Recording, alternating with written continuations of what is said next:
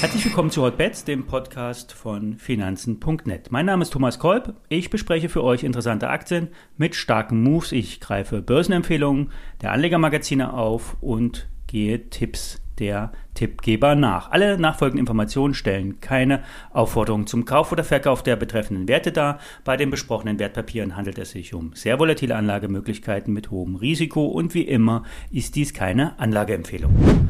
Heute sprechen wir über das Thema Wasserstoff. Ich werde ein paar Hintergründe beleuchten und über Aktien zum Thema Wasserstoff sprechen.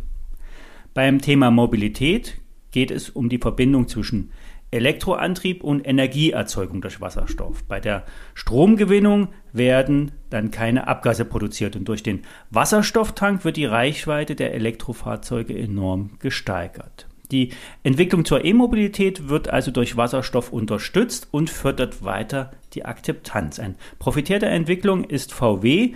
Hier wird weiterhin Dynamik in dem Absatz der E-Autos erwartet. Bei der Porsche-Tochter ist der Sportwagen Taycan ein Verkaufsschlager. Interessant zudem, Gerüchte über einen Spin-off der Porsche-Tochter treiben den Kurs der VW. Also bei Volkswagen schlummert ein gewaltiges Potenzial in der Bilanz. Wasserstoff ist zwar nicht das Hauptthema, trotzdem wird VW insgesamt davon profitieren. Ich werde diese Woche explizit nochmal über die VW-Porsche-Fantasie sprechen. Vorab, Euro am Sonntag sieht bei VW Potenzial bis 200 Euro im Kurs.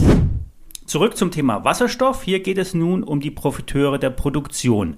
Die britische ITM Power hat kürzlich nach eigenen Angaben die größte äh, Power Gigafactory in Sheffield in Betrieb genommen. Hier soll die Produktionskapazität bei einem Gigawatt liegen. Zu den wichtigsten Kunden des Elektrolysespezialisten ITM Power zählt unter anderem Royal Dutch, Royal Dutch Shell. Shell ist weiter bullig auf das Thema Wasserstoff und will die Kooperation ausbauen.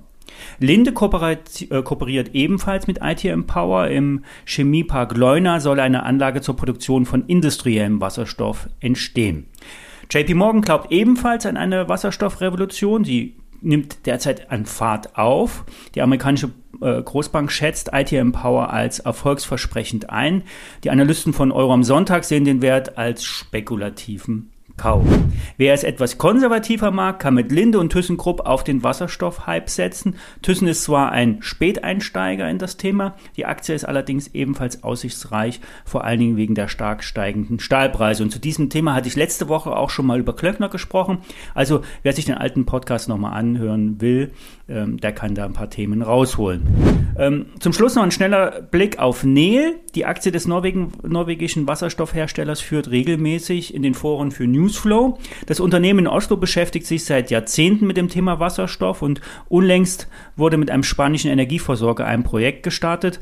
Ähm, hier soll äh, Dünger produziert werden. Die Analysten der amerikanischen Investmentbank City empfehlen Neil äh, zum Kauf. Die hohe Bewertung macht allerdings die Aktie zu einem Risikoinvestment. Ich werde morgen das Thema Wasserstofftransport beleuchten und attraktive, attraktive Werte, attraktive Aktien zu diesem Wert äh, vorstellen. Ähm, alle Werte zu den heute besprochenen Werten findet ihr natürlich auf finanzen.net und die i sind zum Nachlesen wie immer in den Show Notes. Wir hören uns morgen, wenn ihr mögt.